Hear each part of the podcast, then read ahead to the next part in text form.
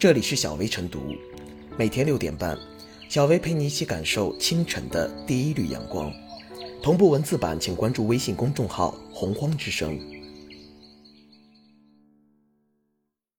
本期导言：自去年一月起，我国在全国范围内开展为期一年的互联网应用适老化及无障碍改造专项行动。近日，媒体调查发现，目前不少网站和 App 已初步完成适老化改造，取得阶段性成效，但改造过程中也存在浮于表面、走形不走心的问题。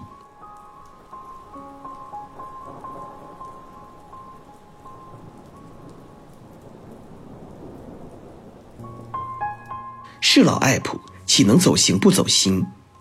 走形不走心，主要表现形式有三：其一，广告植入套路繁多，部分 App 是老板虽然简化了界面，但却为了利益未按有关规范简化广告，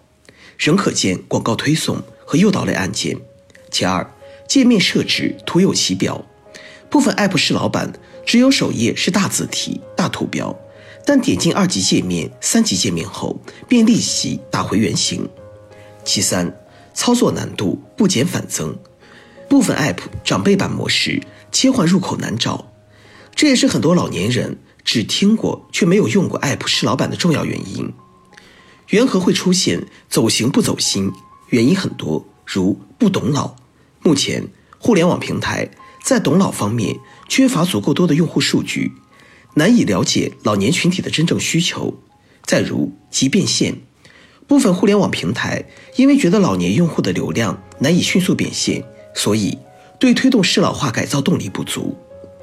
而仔细剖析这些原因，会发现归根结底还是因为推动适老化改造时日尚短。各方对适老化改造必要性和重要性的认识都有待提升。帮助老年人跨越数字鸿沟，让他们能够得心应手的往上冲浪，需要各方共同的努力。认识的提升不仅要靠宣传呼吁，还要靠不断实践。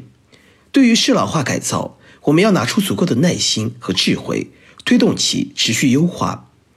于社会力量、家庭而言，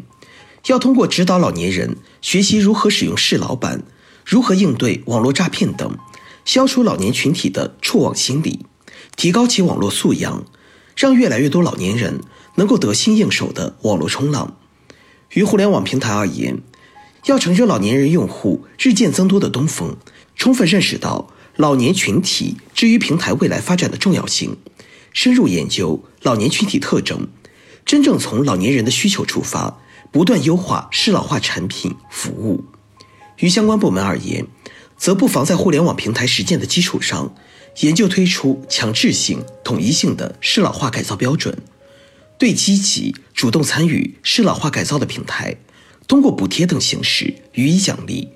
对部分平台在适老化改造中存在的违规违法行为，及时加以惩戒，并设置黑名单。唯有各方都行动起来。共同推动适老化改造步入良性循环，走形不走心的问题才能得到化解。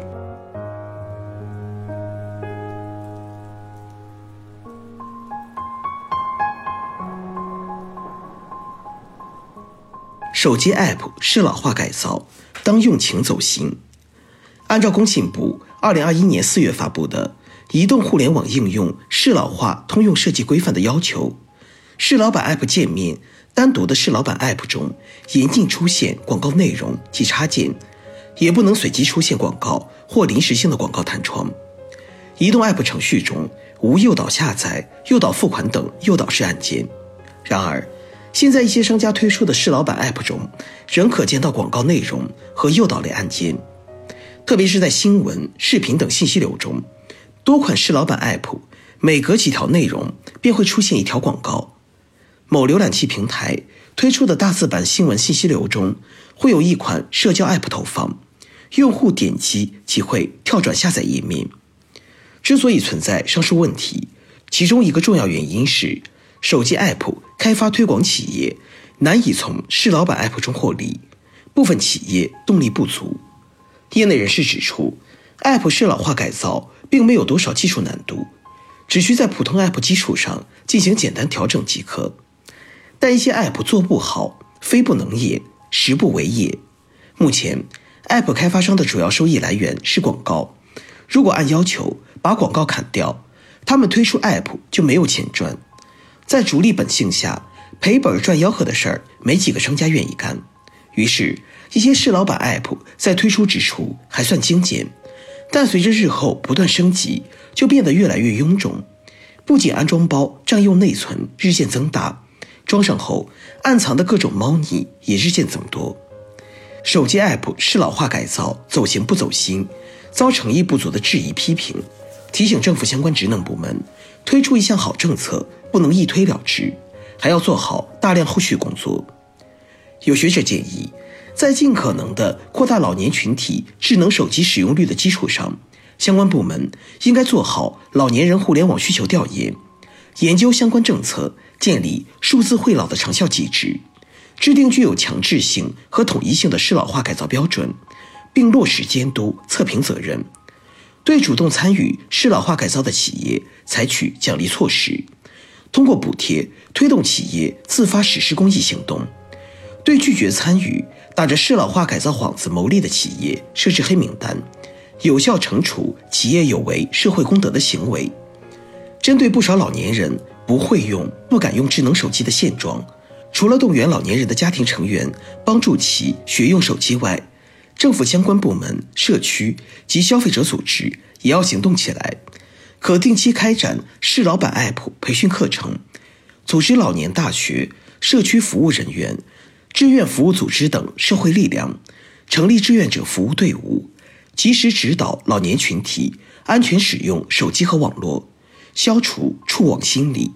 更快适应各种成熟优良的市老板 App。当然，手机 App 相关开发推广企业也要改变观念，放眼长远，要明白，只要用情走心，市场终有回报。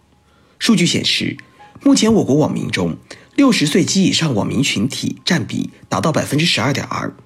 网民的增长主体。由青年群体向未成年和老年群体转换的趋势日益明显。手机 App 相关企业如果能抓住老龄化社会到来的契机，坚持问题导向，在适老化改造上变要我改为我要改，研发出更多更好的适老化 App，解决老年群体使用智能手机的难点痛点，就会开拓出一块广阔的蓝海。相反，如果只关注眼前利益，甚至借适老化改造玩一些有损老年人权益的猫腻，不仅会受到监管部门惩处，还会遭遇消费者用脚投票，终要面临被市场抛弃的命运。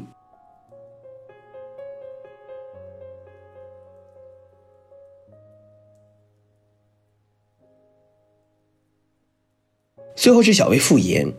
手机 App 适老化改造是我国主动消除老年人群数字鸿沟。让老人享受互联网便利的重要善举，然而还有一些 App 适老化改造走形不走心。